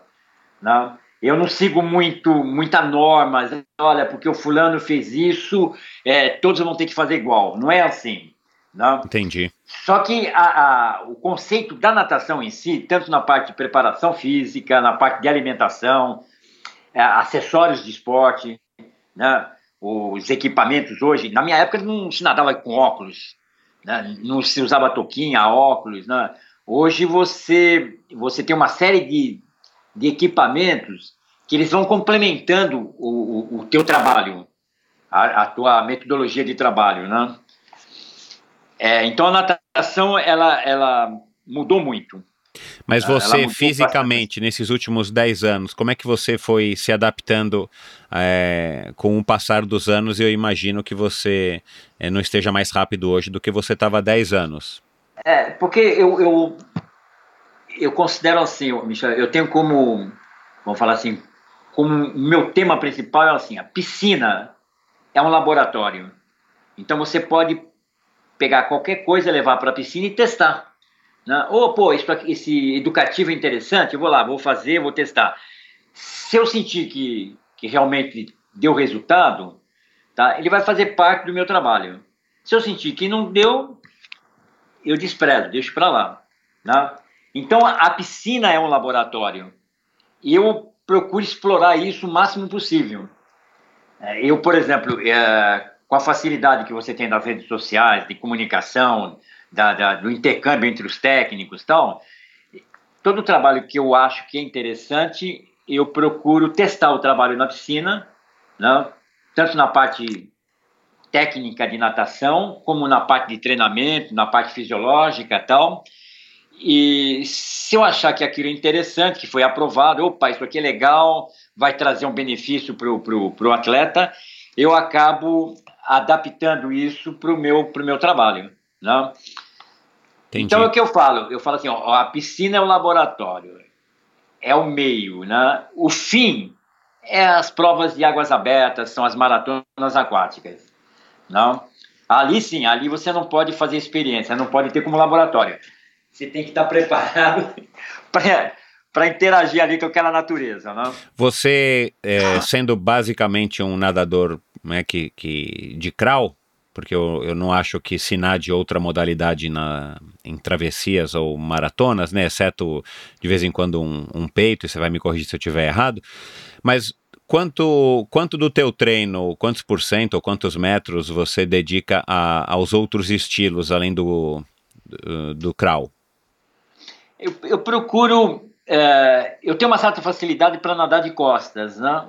Então. Você é, nada na travessia, em alguma travessia você chega a usar o costas para variar um pouco, nadar, sei lá, Ah, mil metros de costas? é, em competição de maratona aquática, não. Não, tá. né? Mas em- na piscina eu faço séries de costas, eu uso muito trabalho de perna, né? eu tenho uma boa desenvoltura na, na- na- na- no trabalho de perna, na batida de perna, então eu procuro fazer séries de perna. É, Só, só uma procuro- curiosidade, com o passar dos anos a perna acabou se tornando mais importante para você ou isso também não, não faz sentido? A a perna, dependendo, dependendo do estilo que você esteja nadando, e tal, ela é importante, né? Para as maratonas aquáticas, a, a perna é mais uma, uma, uma- uma forma de estabilizar o corpo na água. Para as provas de velocidade, a perna é fundamental. Claro. tá? Ela, tem, ela, ela tem uma importância aí de, de 20%, 30% da força propulsora. Né? Para alguns nados, por exemplo, com o nado de peito, Michel, a perna é importantíssima. Claro. A, a- a- a perna chega a, a, a ter 50%, 60% da força propulsora do nadador. Olha que legal, isso eu não sabia. Eu sei É. que, que é importante porque o meu, o meu peito é medíocre, porque eu não sei dar pernada de peito direito. Normalmente o triatleta tem a perna ruim para natação. Não que a perna é fraca, a perna é forte. Tecnicamente a perna é ruim.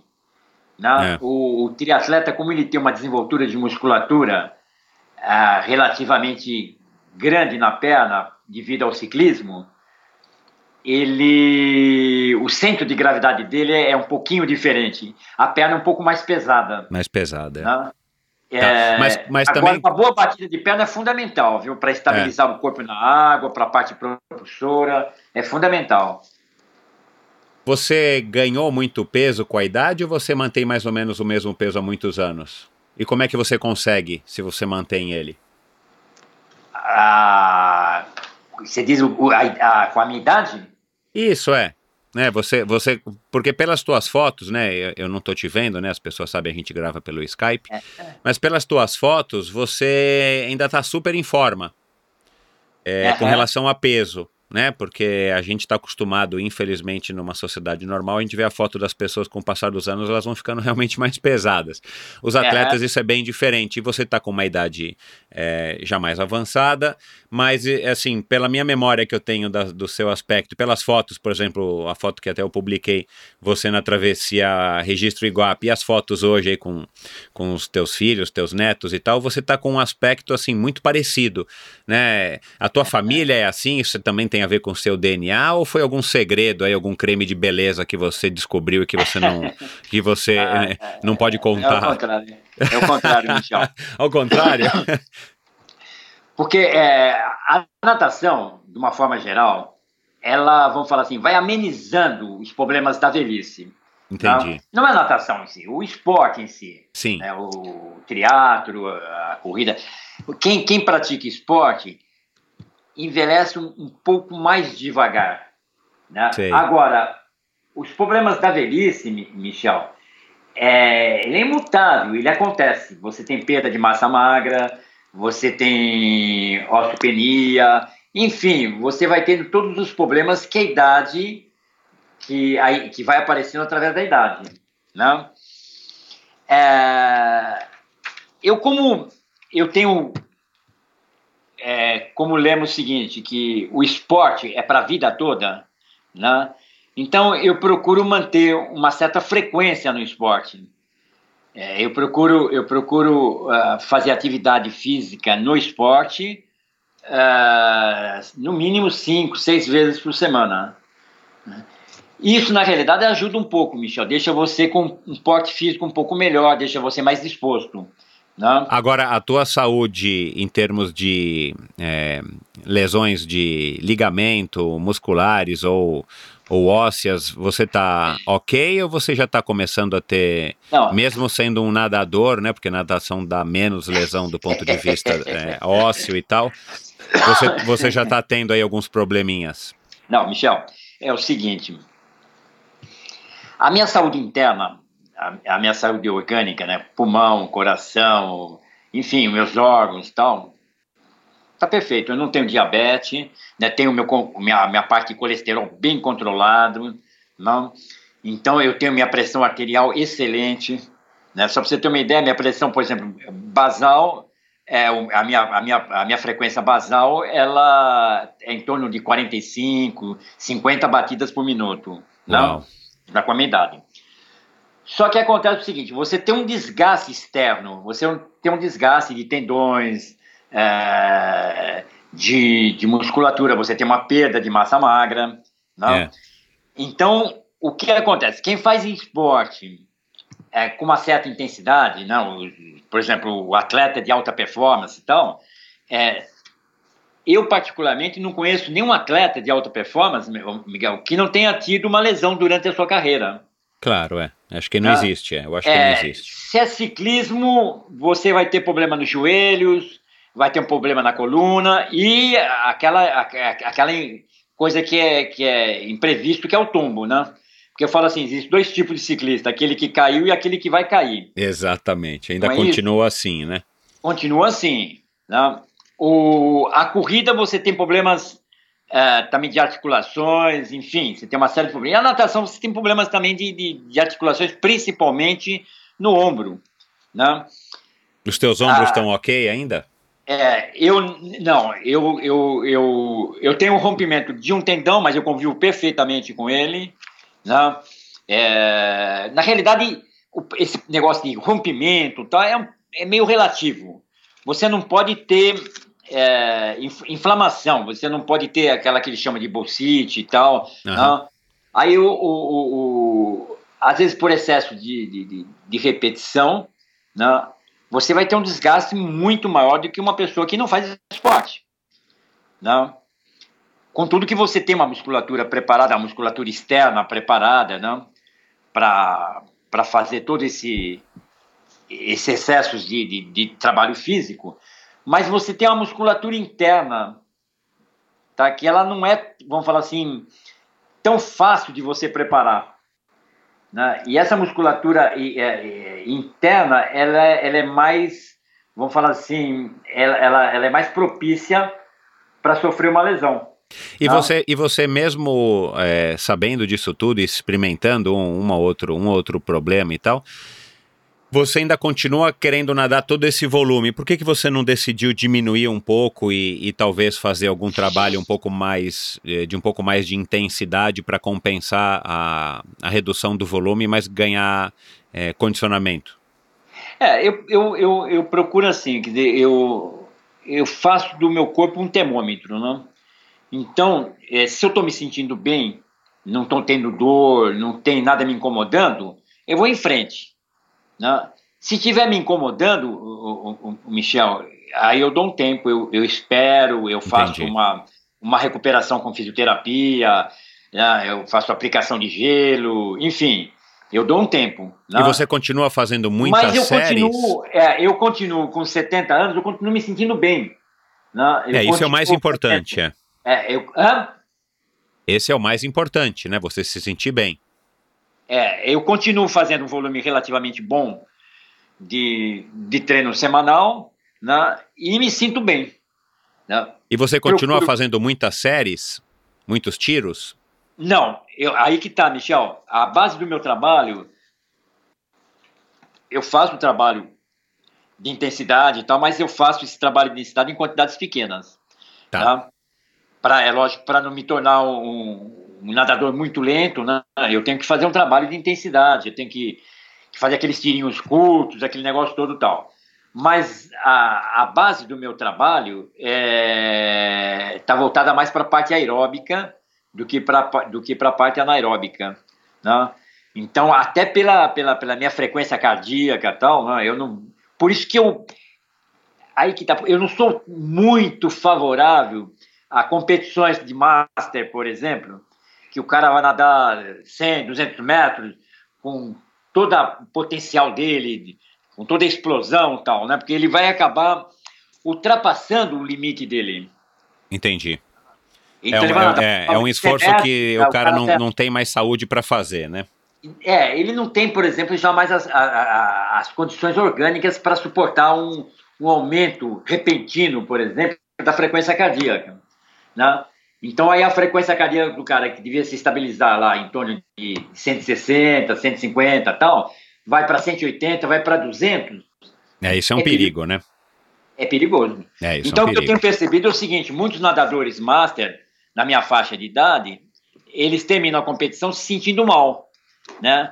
Saem da piscina com enjoo, é, enfim, com uma série de problemas. Eu, às vezes, eu nado 5, é, 6 horas e saio inteiro d'água. Né? Não tenho problema nenhum em relação a essa parte.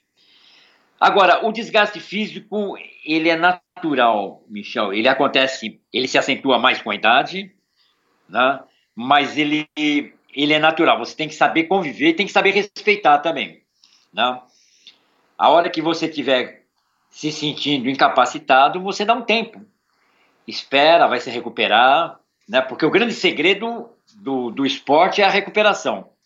Não é nem a intensidade, é a recuperação. A recuperação. É. Não é isso? Sim, claro, concordo. Me diz uma coisa, Edmundo, qual é o conselho que você dá para quem está querendo começar a fazer travessia, natação de águas abertas, que seja começando com 2, 3, 5 quilômetros e eventualmente a pessoa quer enveredar até para essas provas mais Correto. malucas? Qual é o conselho que você dá? Olha, o, o, Michel, a primeira coisa é o seguinte: é procurar sempre um bom centro de treinamento, né, com bom, bons profissionais, porque é, aprender certo no início é fundamental para o bom desempenho futuro.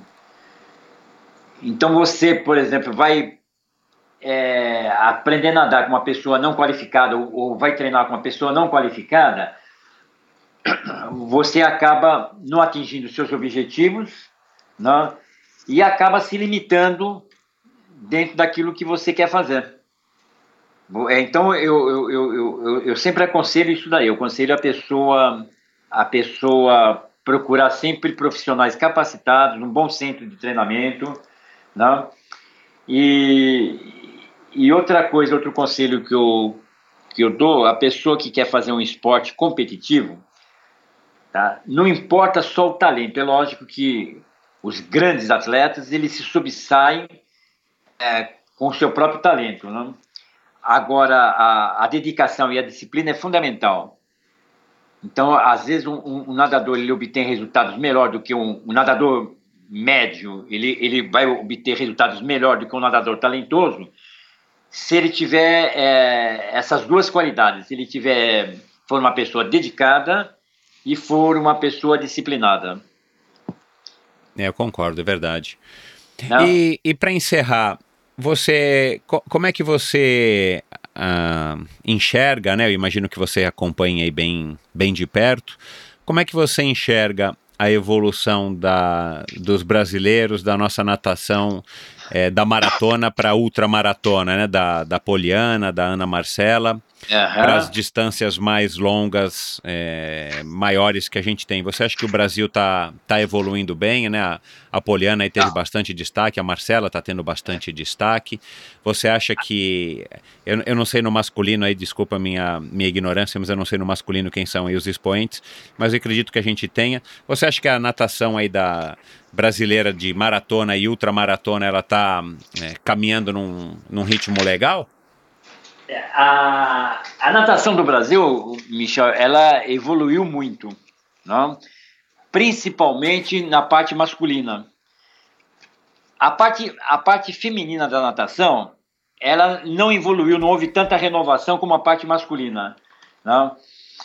É, a gente tem essa na parte feminina essa, grande nadadora Ana Marcela de, de, de, que é campeã mundial de, de maratona aquática tal nós tivemos aí a Poliana, que, que foi medalha na, na, nos Jogos do, Olímpicos do Rio, foi a primeira, a primeira nadadora a ganhar uma medalha olímpica.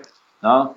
Mas acontece o seguinte, que a renovação desses atletas, principalmente os atletas é, de altas performances, atletas de piscina, para a parte feminina ela não está sendo tão expressiva quanto a parte masculina. Os nadadores, os nadadores é, da, da, da, da parte masculina, os nadadores, principalmente os nadadores de piscina, eles evoluíram muito nesses últimos 10 anos. eles hoje eles são, vamos falar assim, de nível de natação competitiva em campeonato mundial. Né? E, e, na então, maratona, e na, na maratona e ultramaratonas? Eu já recebi aqui, já bati um papo com o Samir Barel, que já teve bastante é, destaque, né? Teve resultados expressivos. Como é que a gente está hoje? É, na, na, na ultra, ultramaratona tem uma, ainda Ana Marcela na parte feminina, né? Que ela é, é recordista é, mundial da maratona de Caprinápolis, né? É, ela já ganhou aí mais de 20 provas no Campeonato Mundial. Né? Para maratona aquática, tem o Alan do Carmo, que está entre os 10, os 10 melhores nadadores do mundo. Né? E está vindo uma geração de outros nadadores para maratona aquática. Né? Então, na tua avaliação, é, o, o, Brasil é, na, no masculino está tá caminhando, no feminino que está meio parado. O Brasil, o Brasil no, no, no masculino, ele ele está ele tá se, se posicionando bem, né? tá com alguns clubes aí estão com uns trabalhos muito bons, né? tá havendo uma renovação na natação masculina. Então o, a gente espera aí para um futuro breve aí é, a natação masculina realmente ficar no estágio competitivo para os campeonatos mundiais, para Jogos Olímpicos e tal, né? Bacana. Bom, Edmundo, quer dar um último recado aí para as pessoas que conheceram um pouco a tua história, para as pessoas que já te acompanham e puderam acompanhar um pouquinho mais aí esse nosso, através desse nosso bate-papo, quer dar um recado aí para os ouvintes?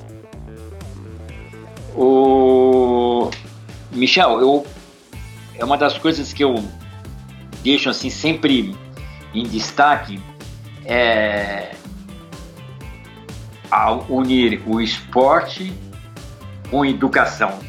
Então eu sempre falo assim, a frase correta é educação pelo esporte. Não? Ah, eu, o recado que eu dou assim, deveria existir, não existe ainda, um incentivo muito grande certo? dentro das escolas, universidades, para prática esportiva. Né? Nós teríamos que seguir alguns, alguns exemplos aí da, da, do resto do mundo, aí de, da Austrália, Canadá, Japão, tal, que eles dão muita importância para o esporte universitário, para o esporte dentro da escola. Né? Então, a, a educação pelo esporte é fundamental e a gente não consegue caminhar nesse sentido, né? Não da maneira como a gente pelo menos acha que é, deveria, às né? Vezes, às vezes é o contrário, né? Eu tava, só para você ter ideia, eu tava conversando com a, com a mãe de uma, de uma nadadora que ela tá querendo se especializar em provas de maratona aquática e tal, não? Aí eu, eu, eu expliquei a importância da, da, da criança conciliar o, a vida prática dela, os estudos, a, o relacionamento social tal com o esporte. E a mãe virou para mim e falou: Não, Edmundo, se for preciso, eu tiro a minha filha da escola só para ela fazer natação.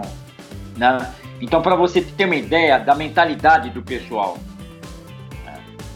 o, a natação, o esporte, de uma forma geral, ela prepara a pessoa para a vida prática, porque o esporte ele passa na vida da pessoa. Né? Então, quando você tem essa complementação de unir o esporte com a educação, você vai ter um desenvolvimento sólido. Você vai ter futuramente uma pessoa formada para a vida prática, uma pessoa que vai se subsair na vida, né? Claro. Bom, é isso aí. Concordo com você e, e muitos dos, dos, dos convidados que passaram por aqui também é, têm essa mesma opinião. Pena que é, isso ainda não caiu no, é, nos ouvidos, ou pelo menos a gente acha que não, dos, dos governantes. Mas é, é. isso, Edmundo. É, Ô, Michel, muito obrigado, viu? Obrigado pela, você. Pela, pelo bate-papo, né? E, e, a gente fica torcendo do sucesso do seu empreendimento, né? Que eu acho ele fundamental, importantíssimo você divulgar né, o, que, o que existe de expressão no esporte pelo Brasil, né? Legal, cara. Foi um prazer. Legal, Foi ótimo viu? retomar esse, esse nosso bate-papo aí depois de tantos anos. E boa sorte aí, eu quero, eu quero um pão, hein, Edmundo? Pode mandar pra mim um pão italiano bem gostoso aí, pode mandar ele congelado que Ah, eu chego aqui e esquento ele. A Legal. hora, a hora que você tiver um tempo, vem, vem pra cá. Você Vem vende passar- esses pães, é, quem quiser comprar um pão aí com, com você, quem quiser te acompanhar, você tem rede social, é, eu esqueci de te perguntar isso, você tem Instagram, como é que a pessoa fica sabendo os passos e os desafios do Edmundo? Olha, o, o, o Michel, normalmente eu, eu, eu, eu coloco alguma coisa no, no Face, né? Qual que é o seu Facebook, para as pessoas anotarem? É... Edmundo, Edmundo Foschini. Tá bom. Eu vou achar o link aqui, vou colocar para que as pessoas é, Aham. entrem no post do episódio de hoje É, e consigam E nós estamos, é, nós estamos aí no, no, no, no Zap também. Eu vou te passando alguma coisa. Ah, legal. que vão acontecendo por aqui, eu vou te passando. Bacana, eu quero sim, pode continuar Ah, passando. Foi um, Legal, pra- foi um prazer enorme falar com você, Michel. prazerzão, Edmundo. Um abraço, cara. Valeu. Grande abraço, tudo de bom, querido. Obrigado.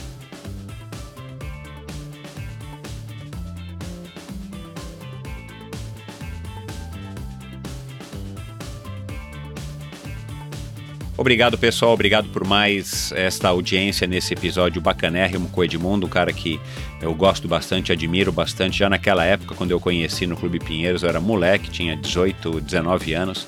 Eu ficava impressionado com essas histórias. Algumas delas eu me lembrava, muitas eu não me lembrava, mas o, o fato dele nadar as distâncias que ele, que ele nadou e que ele continua nadando é, me deixam de queixo caído até hoje. Então, um, mais um convidado especial, mais uma história bacana e inspiradora para vocês. E vão lá, o Edmundo não tem Instagram, ele tem Facebook. Vão lá dar um alô, dizem que vocês ouviram a conversa dele aqui comigo no, no Endorfina. E dá um alô que ele com certeza vai ficar contente. Se você estiver lá pelo Nordeste quiser conhecer o pão dele, também dá esse alô para ele. E ele vai dar um jeito de mandar um pedaço de pão, um pão especial. é, produzido por ele lá no forno da casa dele. Obrigado, pessoal, obrigado pela audiência e até a semana que vem com mais um episódio bacanérrimo do Endorfina Podcast.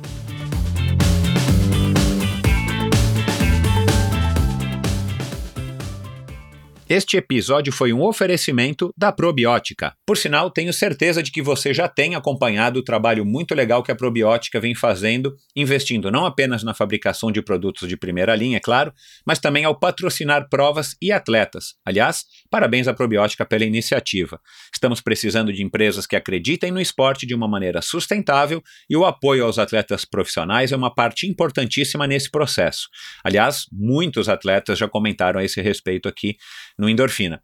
A probiótica produz uma linha específica de suplementos da mais alta qualidade para os esportes de endurance, tanto para os seus treinos quanto para as provas.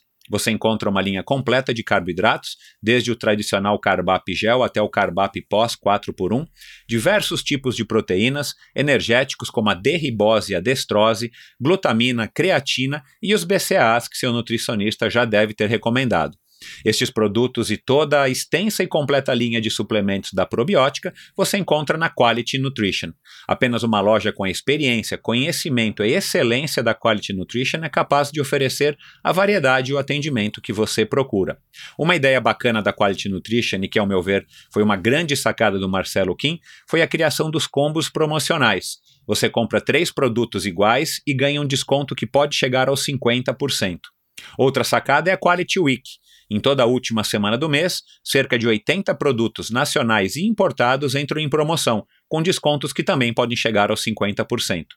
Além dos três endereços em São Paulo, você pode comprar convenientemente de qualquer lugar do Brasil através da loja virtual da Quality Nutrition. Você tem literalmente na ponta dos dedos acesso a uma quantidade inimaginável de marcas e produtos. Acesse qualitynutritionloja.com.br e faça suas compras hoje mesmo. A Probiótica é patrocinadora oficial do circuito Ironman Brasil e 3-Day Series 2019 probiotica.com.br. Acesse o site agora mesmo e conheça a linha completa de produtos da Probiótica.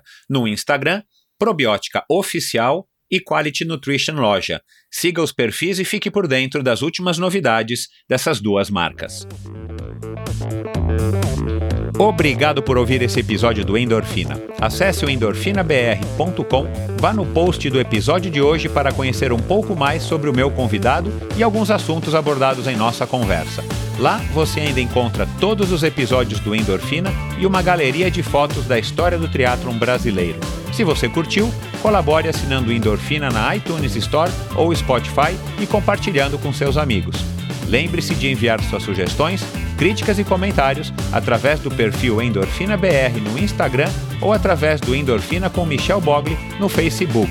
Um abraço e até a semana que vem.